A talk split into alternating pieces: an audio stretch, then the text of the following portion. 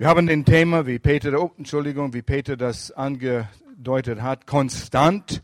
Und ich weiß, wo wir in 72 nach Deutschland kamen, die erste Jahr habe ich einige Sprichworte, deutsche Sprichwörter kennengelernt. Und Deutschland hat ein Sprichwort für alles. Und es kam eins, das heißt, wenn der Hahn kräht auf dem Mist, verändert sich das Wetter oder bleibt wie es ist. Und zuerst dachte ich, wow, das ist Weisheit. Und dann, als ich wirklich verstanden habe, was es gesagt hat, hat es eigentlich nichts ausgesagt. Aber man fragt sich, was bleibt beständig? Und was, auf was können wir uns verlassen in unserem Leben? Und heute möchte ich ein bisschen über diesen Thema sprechen, Vertrauen in Gottes beständige Liebe. Was das bedeutet. Und ich habe über diesen Thema gesprochen von anderen Seiten. Aber wenn du länger dabei bist und du kennst Jesus Christus oder vielleicht nicht so lang, immer wieder, wenn du die Bibel liest, liest du über Menschen, Männer Gottes, du liest über David und Goliath und du liest über Mose, wie er das Volk Israel durch die Wüste geführt hat und über Gideon, der mit 300 Menschen eine ganze Armee, feindliche Armee besiegt hat. Und Abraham, wie er ein, sein Land verlassen hat, ohne zu wissen, wohin er geht und ohne Navigerät. Und er ist einfach gegangen, ja, und Gott hat ihm geführt. Und diese Menschen haben besondere mutiges Vertrauen und irgendeine kühne Autorität. Und du sagst, ja, so möchte ich auch leben. Was war es, was diese Menschen hatten? Was war es, dass ihnen so ein Vertrauen gegeben hat? Was war es, was, wo sie mit so einer Autorität sprechen können? Mose vor Pharao, lass mein Volk ziehen. Und er hätte einfach so schnell umgebracht werden können. Aber Gott hat ihn geführt, Gott hat ihn bewahrt und er sprach mit dieser mächtigen Kühnheit und Autorität. Und vielleicht hast du Herausforderungen, wo du sagst, ich versuche hier einige Dinge zu überwinden. Ich brauche diese Kühnheit. Vielleicht sind das alte Gewohnheiten, wo du versuchst zu überwinden und du kriegst es nicht los. Oder du hast Dinge am Arbeitsplatz oder äh, ähm, Leute ziehen an dich von aller Richtungen, Beanspruchungen, Erwartungen, von der Familie, von Verwandten, von anderen Menschen, wo du Verantwortung hast. Und du sagst, Gott, wie, wie soll das alles enden? Ich brauche die Kraft. Und du bist herausgefordert, Menschen zu lieben, die nicht liebenswürdig sind, meinst du, die sehr schwer sind zu lieben. Wo kriegst du die Kraft? Wo hast du diese mutige Kühnheit und Autorität? Haben diese Menschen was verstanden, was wir nicht verstanden haben? Muss ich mich mehr anstrengen? Mit meinem Willen muss ich mich mehr anstrengen. Ist es das?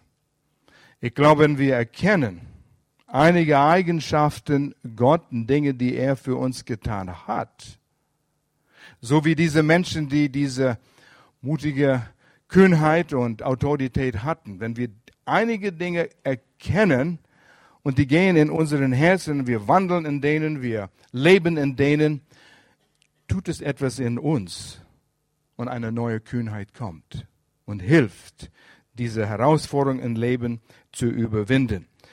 Und ich spreche besonders in einer, über eine Erkenntnis von dieser beständige, eifrige Liebe Gottes. Ja, ja, ich kenne das. Gott ist lieb. Und ich meine, jemand hat hier ein T-Shirt So Loved. Ich weiß nicht, ob das So Loved God, wie das heißt, aber das ist eine Botschaft, was wir gern proklamieren. Gott liebt mich. Gott liebt dich. Aber du stellst dir die Frage, ja, ja, das klingt schon gut, aber wo war Gott, als ich ihn gebraucht habe? Jeder hat eine Geschichte und ich schaue euch an. Ihr könnt alle eine Geschichte erzählen. Jeder hat eine Herausforderung durchgemacht. Wo war Gott, als mein Kind im Unfall war und ist gestorben? Gott, ist das dein Plan für mich? Gott, wo warst du, als ich meine Arbeit verlor und wir sind in im Un Unsolvenz gegangen? Oder wo die Eltern bei dir sind geschieden und du landest im Kinderheim es war nicht angenehm, vielleicht warst du auch dort missbraucht. Gott, wo warst du? Und wir stellen solche Fragen und ich verstehe das. Aber das Leben ist nicht fair. Und wir leben im Feindesgebiet. Wir leben in einer ungesunden Welt, in einer Atmosphäre, wo es noch nicht so sein wird. Nee, es ist noch nicht so, wie es sein wird, wenn Jesus sein Plan, Gottes Plan, in Vollendung bringt. Und in der Zwischenzeit müssen wir lernen, Kraft zu schöpfen, Kühnheit zu haben, aufgrund, was Gott uns gesagt hat. Und was hat das mit sich? Gottes beständige Liebe. Was bedeutet das wirklich? Es gibt ein hebräisches Wort, Hesed. Und das bedeutet dir gar nichts. Aber dieses Wort ist nicht leicht zu übersetzen, weder auf Deutsch noch auf Englisch mit einem Wort. Und dieses Wort bringt mit sich eine ganze Palette von Bedeutung. Eine unzerbrechliche, beständige, ewige, bedingungslose, eifrige Liebe für dich, für mich, für dich. Glaube ich das? Ja, schon mit meinem Kopf. Aber lass mich das nochmals lesen. Dieses Wort Hesed bedeutet eine unzerbrechliche, nichts kann es ändern, beständige, ewige, du kannst es nicht stoppen, diese Liebe, bedingungslose, es ist nicht bedingt an was du tust oder nicht tust, eifrige Liebe. Gott sagt, lass mich dich lieben. Ich, ich bin fanatisch in dich verliebt. Ich bin eifrig, dir meine Liebe zu zeigen. Ja, denn wo ist es? Ich bin bereit. Erst müssen wir es erkennen und dann unser Vertrauen in dem setzen. Auch wenn wir es nicht spüren oder fühlen. Wir sind in einer Umwelt jetzt, wo wir Liebe spüren wollen. Und meistens denken Menschen, Liebe ist ein Gefühl, aber Liebe ist viel mehr als nur ein Gefühl. Dieses Wort, Hesed, beständige Liebe, kann nur in Verbindung mit dem Blutbund verstanden werden. Und wir haben immer wieder in den Jahren über den Bund, Blutbund gesprochen, was wir in der westlichen Kultur gar nichts verstehen. Was bedeutet das?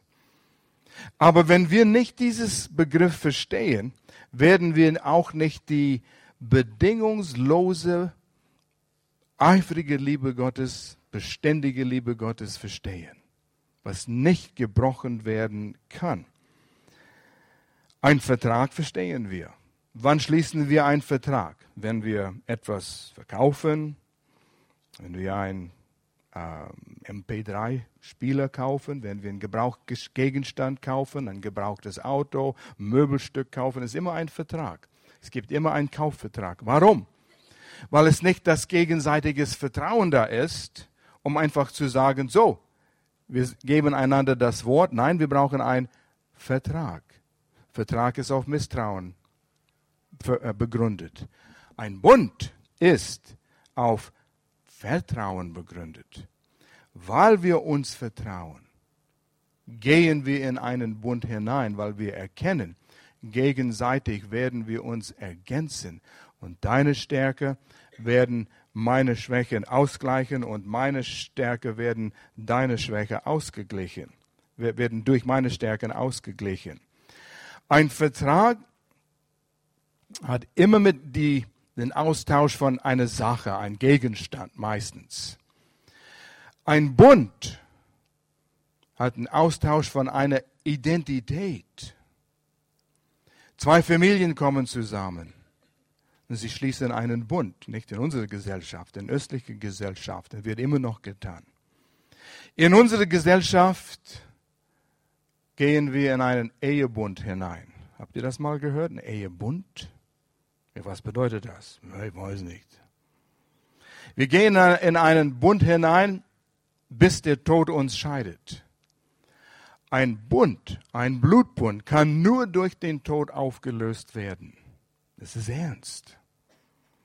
Ein Ehebund soll so ernst genommen werden, dass wenn die Strafe für Scheidung der Tod wäre, wäre es dir egal. Ich gehe nicht raus, bis der Tod uns scheidet. Manchmal der vorehelichen Gespräche habe ich versucht, über Bund was zu lehren. um zu erklären, was Bund bedeutet, Blutbund bedeutet und woher das kommt. Und die Familienoberhäupter haben einen Schnitt gemacht in der Hand, den Daumen oder Handgelenk, und dann haben sie Blut vermischt. Sie sind in einen Bund hineingegangen. War ernst. Und ich erkläre, so ist es in der Ehebund. Und dann drohe ich, ich bringe mein Schweizer Taschenmesser mit zu der Hochzeit. Seid ihr bereit? Und die machen große Augen und dann sage ich, nein, nein, nein, das mache ich nicht. Aber wärst du bereit, das zu tun? So ernst ist diese Sache. Alles, was ein Mensch ist, alles, was der Person ist, der Identität von dieser Person, wird übertragen. Gloria und ich, wir sind in einen Ehebund hineingegangen. Alles, was ich bin, meine Autorität, meine Stärken, das habe ich Gloria übertragen und ihre Stärken gehören mir. Alles, was wir sind, wollen wir zu ein Person machen. Nicht mehr du und ich, sondern wir und uns. So soll es sein.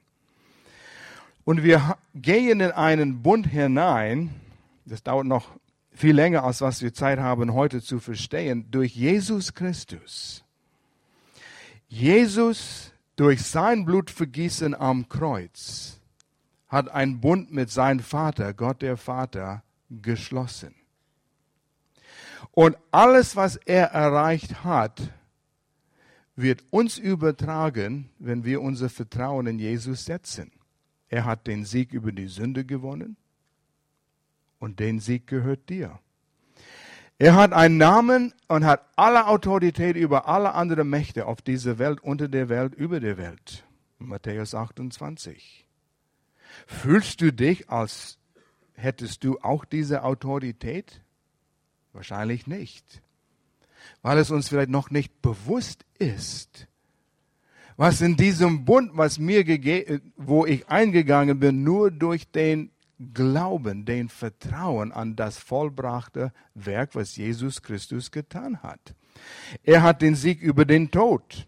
Ja, werde ich sterben, der Körper wird vielleicht sterben, aber es gibt das, was der ewige Leben ist. Wir werden einen neuen bekommen, neuen Leib bekommen. Das ist alles in Gottes Plan. Ein Leib, der nicht krank wird, ein Leib, der nicht alt wird. Es wird so sein, wie es hätte sein sollen von Anfang an. Und so tauschen wir aus alles, was wir sind und bedeuten. Autorität. Und das gehört mir. Gottes beständige Liebe, Hesed, ist eigentlich ein sehr ernstes Thema wenn wir die Wichtigkeit von dem verstehen, was das bedeutet. Und so ist es oft mit Blut verbunden. Gott hat gesagt, wie kann ich meine, mein Volk, die Menschen, die ich so liebe, am besten überzeugen, ich meine es ernst, wenn ich ein Versprechen gebe. Wir können in die Bibel gehen, da lesen wir allerhand Versprechungen, was Gott uns gesagt hat dass er uns führen wird, er wird uns bewahren, er will, dass wir gesund sind, er will, dass es uns gut geht in allen Bereichen, gesundheitlich, physisch, finanziell, beziehungsmäßig, hat uns Verheißungen gegeben. Ja, ja, aber schau mal, wie es mein Leben gibt. Und Gott sagte, wie kann ich der Mensch überzeugen, was ist das Ernsthaftes, was ich tun kann? Er benutzte Blut. Und wenn Blut vergossen wird, das kriegt unsere Aufmerksamkeit. Schau mal, wie wir reagieren, wenn wir die Nachrichten hören, wie im Nahen Osten Menschen enthauptet werden. Schrecklich. Das ist so eine ernsthafte Sache. Und Gott sagte, ich werde einen Blutbund abschließen. Das wurde mit Abraham abgeschlossen und dann durch Jesus Christus. Dass wir begreifen können, wie ernst diese Sache ist. Gott sagt, ich meine es ernst. Und es soll zu einer ewigen Erinnerung sein an euch. Und damals, wo Familien oder Stämme einen Blutbund miteinander abgeschlossen haben, haben sie oft um den Finger einen, einen Schnitt gemacht und es würde zu einer Narbe. Und dann wusste jeder, wenn da eine Narbe ist, die sind in einem Bundbeziehung mit jemandem die haben die Stärke von einem anderen Stamm immer mit sich getragen. Und das ist der Ursprung von der Ehering. Und der Ehering sagt, ich stehe in einer Bundbeziehung mit jemand anders. Und das bedeutet, Ich habe mich verpflichtet, bis der Tod uns scheidet, alles daran zu setzen, diese Person zu beschützen, diese Person alles zu geben, was ich geben kann, damit es der Person gut geht. Es geht nicht um mich und was mir gefällt, sondern was kann ich für diesen Person geben. Und da, wenn wir diese Dinge verstehen, dann fangen wir an zu verstehen, was ein Ehebund ist.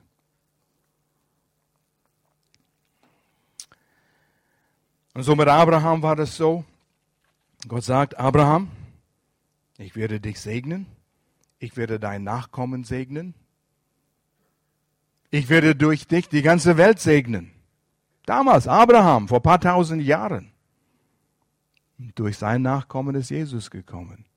Und die ganze Welt kann teilnehmen an diesen Segen. Wir wandeln in dem, auch in diese Segen, weil Jesus dadurch gekommen ist. Und Jesus kam, gab uns Vergebung der Sünde, gab uns eine Zukunft. Und durch Jesu Sterben ist es versiegelt. Der Bund kann nicht gebrochen werden, weil es zwischen Gott dem Vater und Jesus geschlossen worden ist.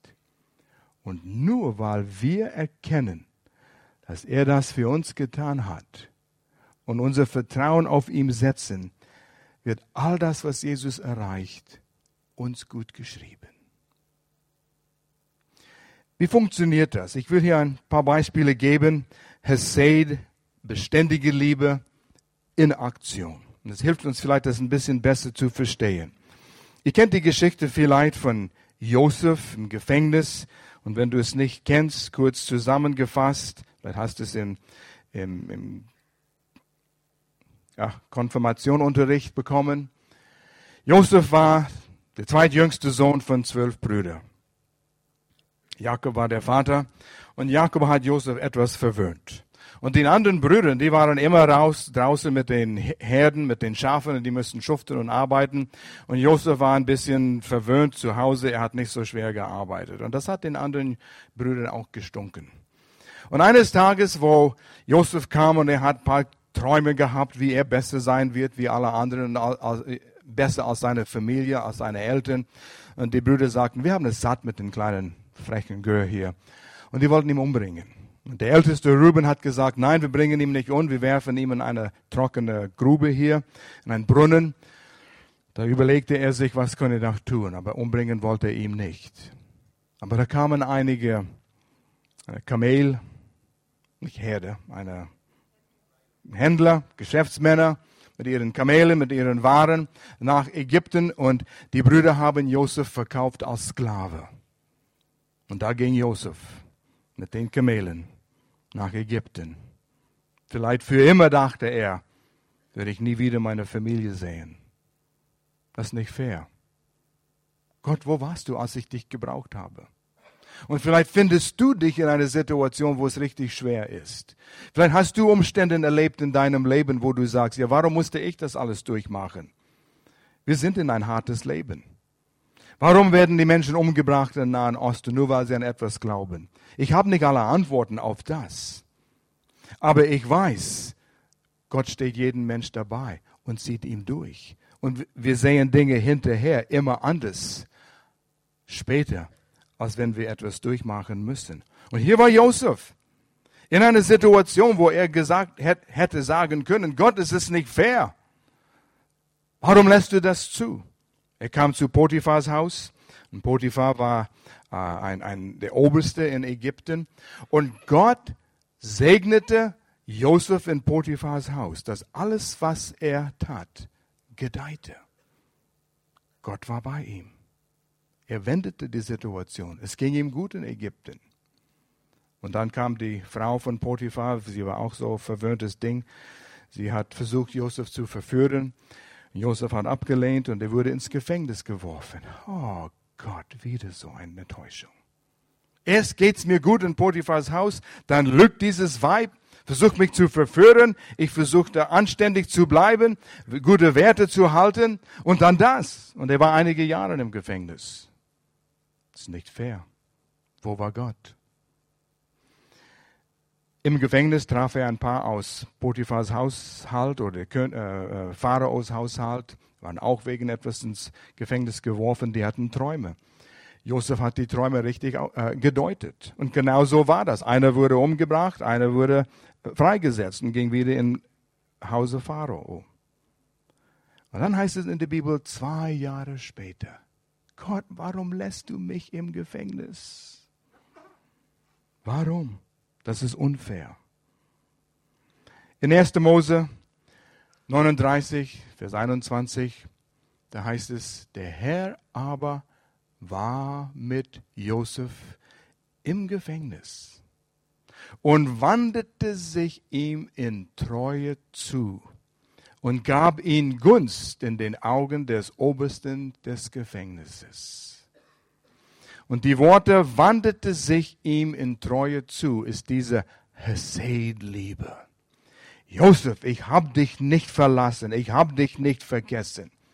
Ja, das ist vielleicht hart, aber ich bin bei dir. Bleibe mir treu und du wirst sehen, wie wir diese Situation enden werden. Und ihr kennt die Geschichte, was Gott getan hat. Pharao hat einen Traum. Er war verwirrt. Und dann der eine, der im Gefängnis war, dessen Traum Josef gedeutet hat, sagt, Jetzt kann ich mich daran erinnern, da war dieser hebräische Junge. Der hat einen Traum gedeutet und genauso ist es geschehen. Pharao sagt, bring ihn her. Und die haben ihm dann rasiert, gute Kleider angezogen, gebadet und alles und er kam vor dem Pharao und Pharao erzählte den Traum, Gott gab ihm die Deutung und genauso ist es geworden. Sieben Jahre fruchtbare Zeit, große Ernte im Übermaß und dann sieben Jahre Dürre, Hungersnot. Und die Geschichte geht, Josef würde zum zweitmächtigsten Mann, das alles zu übersehen und zu verwalten. Wo war Gott? Er war in dem Hintergrund und wirkte alles. Dadurch ist das Volk Israel gerettet worden. Die sind von Israel in den Hungersnotzeiten nach Ägypten gekommen. Es hat Prophezeiungen erfüllt nach Gottes Plan. Gott ist nicht frustriert mit den Dingen, die du durchmachen musst. Wir sind auf Bequemlichkeit eingestellt. Gott ist auf Charakter eingestellt. Manchmal ist das Leben unfair. Manchmal ist es nicht so, wie wir es uns vorstellen. Aber sogar in schwierigen Situationen, unfaire Situationen, ist Gottes beständige Liebe vorhanden. Auch wenn wir es nicht unbedingt in dem Augenblick sehen. Gott hat dich nicht vergessen. Wie reagieren wir dann in einer schweren Situation? Ich weiß, wie es ist, wenn es ungemütlich ist. Menschen mögen dich nicht, die sagen Dinge über dich, die nicht fair sind, die nicht stimmen. Und die Gefühle kommen schon hoch. Aber lass dich nicht von deinen Gefühlen lenken. Geh zurück zu den Verheißungen Gottes. Gott, was hast du gesagt?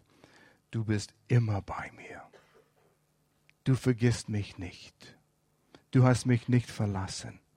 Gott, ich halte mich an deine Verheißung, auch wenn ich mich elend fühle.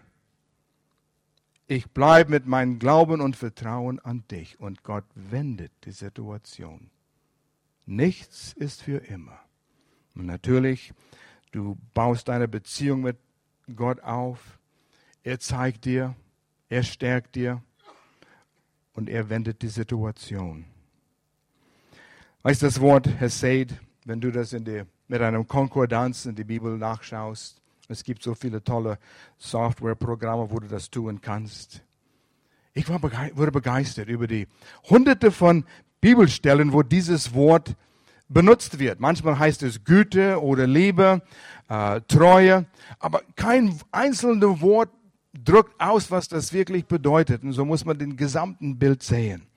Aber du merkst eins, was rauskommt. Gott ist sehr großzügig. Er ist nicht geizig mit seiner Liebe. Er ist nicht, na, mal sehen, ob wir Liebe zeigen zu den Erl da unten. Er war nicht ganz korrekt in alles, was er getan hat in der letzten Woche. Gott sagt, wo gibt es Möglichkeiten, wo ich ihm meine Liebe zeigen kann? Wenn man fanatisch verliebt ist in jemanden, du suchst Gelegenheiten, die Liebe zu zeigen. Und so ist es bei Gott. In 2. Mose 34, Vers 6 zum Beispiel. Herr, Herr Gott, barmherzig und gnädig und geduldig und von großer Gnade und Treue. Von großer Gnade ist das Wort Hesed, aber drückt nicht ganz alles aus. Und du studierst dieses Wort und du siehst, es kommt reichlich und im Überfluss an Liebe. Reichlich und im Überfluss. Kennst du Menschen, die wirklich, wenn du in ihrer Nähe bist, du fühlst dich wohl und du fühlst dich geliebt? Hier sind Menschen, die mich akzeptieren. Und wenn ich in der Nähe von diesem Mensch bin, ich fühle mich angenommen. Du bist gern bei diesen Menschen, richtig? Und wenn du der Person bist, der Liebe zeigt, du merkst, wie gern Menschen in deiner Nähe sind. Gott gibt seine Liebe reichlich weiter. Im Überfluss. Gnade ist nicht logisch. Gnade ist nicht fair wo du vielleicht Strafe verdient hast, hast Mist gebaut, hast eine Ausschimpfung verdient. Gott sagt, komm mal her. Erst gebe ich dir eine Umarmung. Du bist mein Kind. Du hast Mist gebaut. Aber ich bin Mr. Clean und ich werde dich sauber machen. Bin der Einzige, der was für das tun kann, für all den Dreck, was du hast. Komm in meine Nähe, bleib nicht fern. Gott sagt, alles, was ich tun will, ist, dass es dir gut geht, dass ich dich wieder auf die Beine bringe. Und wir tun es zusammen. Komm, halte meine Hand, wir gehen zusammen. Ich zeige dir, wie es geht. Reichlich Liebe im Überfluss. Gott ist großzügig. Und das sind viele Verse, die über die Großzügigkeit Gottes und seine Liebe sprechen. Da kommen wir zu Nehemiah. Nehemiah ist auch eine interessante Geschichte. Israel hat die ganze Zeit, wo es die Könige gab, immer sich zu heidnische Götter gewandt. Die haben Gott verlassen. Und Gott sagt, bringt es in Ordnung. Dient den heidnischen Göttern nicht, sonst muss ich euch in Gefangenschaft bringen. Die haben Gott nicht gehorcht.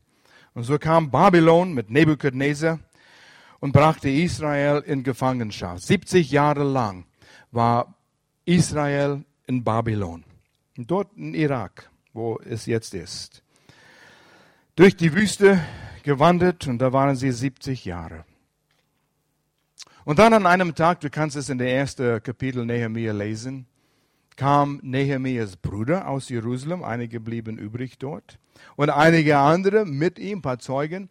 Und Nehemiah sagt, wie geht's das Volk, was übrig geblieben ist? Wie geht's Israel? Wie geht's äh, äh, Jerusalem, der Stadt, der heilige Stadt David? Er, er kündigte sich, wie geht's zu Hause? Das würdest du auch tun, wenn du verschleppt worden bist von zu Hause. Und die haben erzählt, wie es war, nicht gut, die Stadt ist verkommen, die Mauern sind niedergebrochen. Und das bewegte was in Nehemiah. Und er fing an zu beten. Und er erinnerte sich an etwas.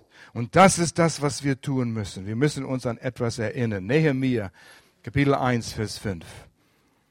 Nehemiah sagt schließlich, ach Herr Gott des Himmels, großer und ehrfurchtgebietender Gott, der seinen Bund der beständigen lieben, denen hält, die ihn lieben und seinen Geboten gehorchen.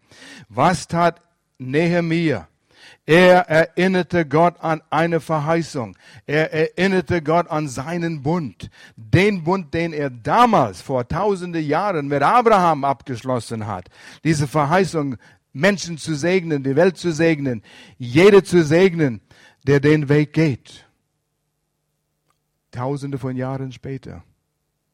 Nehemiah geht vor Gott und sagt, Gott, lass mich dich an deinen Bund erinnern.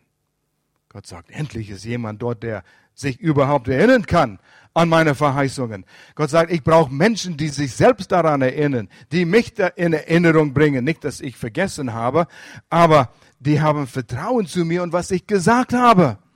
Der Bund, der Blutbund, das ist ewig. Jahren können ein Blutbund nicht verjähren. Es gilt immer noch und es gilt heute noch. Und so, Nehemiah, obwohl Israel ungehorsam war,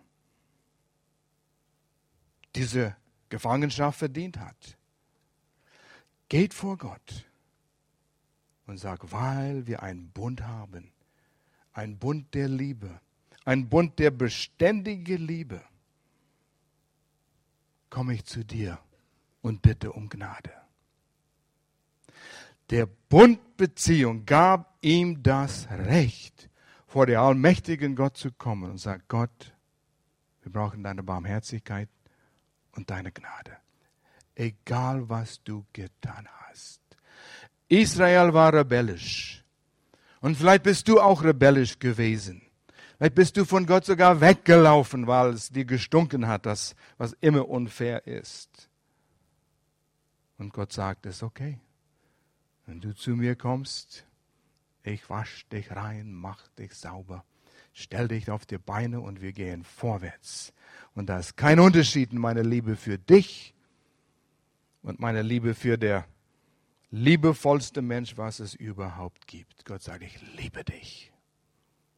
Und das müssen wir glauben, nicht nur im Kopf, sondern in unserem Herzen.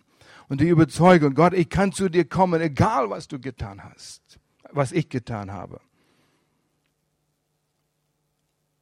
David und Mephibosheth. Ich habe mal über Mephibosheth gepredigt und David. Wunderschöne Geschichte. David und Jonathan hatten einen Blutbund geschlossen miteinander. Jonathan war der Sohn von König Saul. König Saul war ungehorsam und diente Gott nicht. Prophet Samuel ging zu David und hat ihm gesalbt als der nächste König.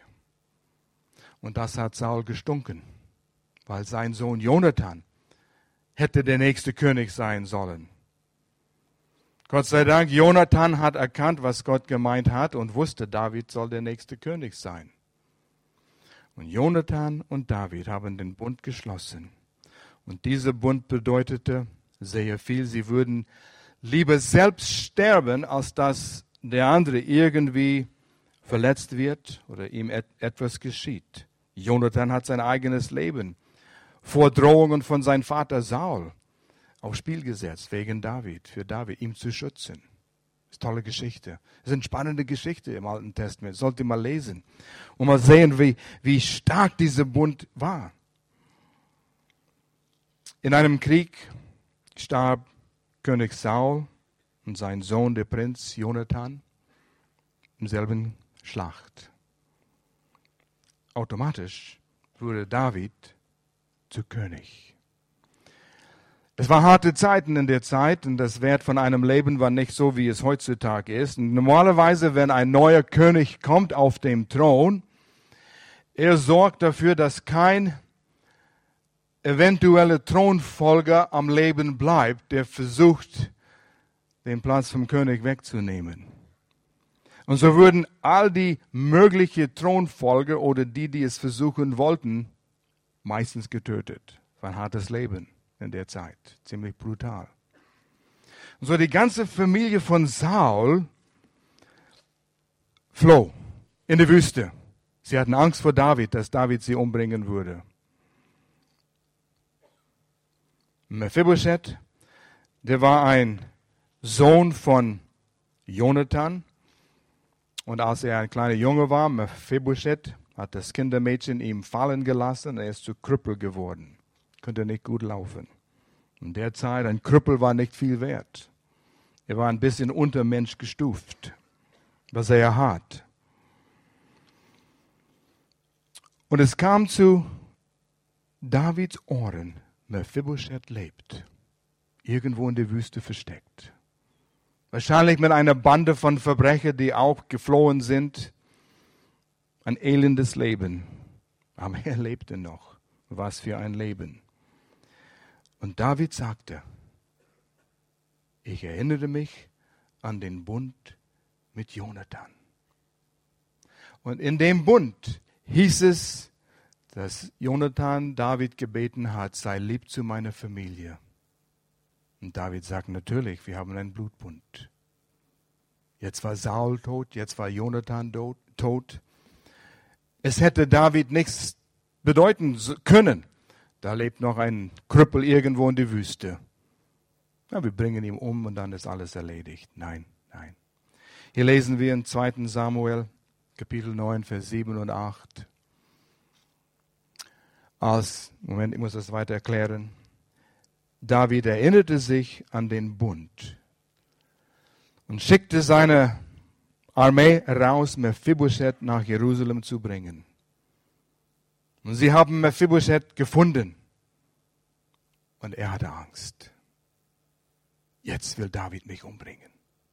Jetzt bringt ihr mich nach Jerusalem, um mich dort öffentlich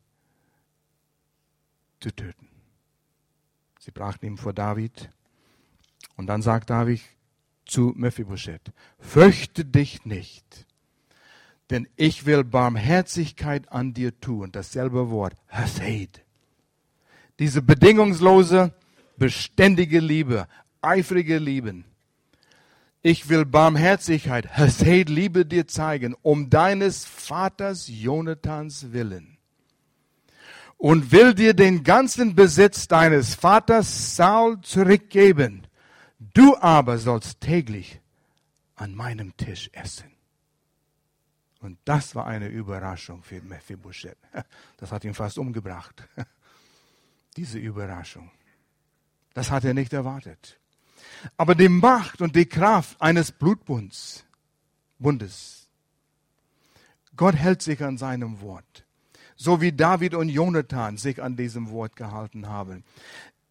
Der Tod hätte David verdient, hätte diesen Bund gebrochen.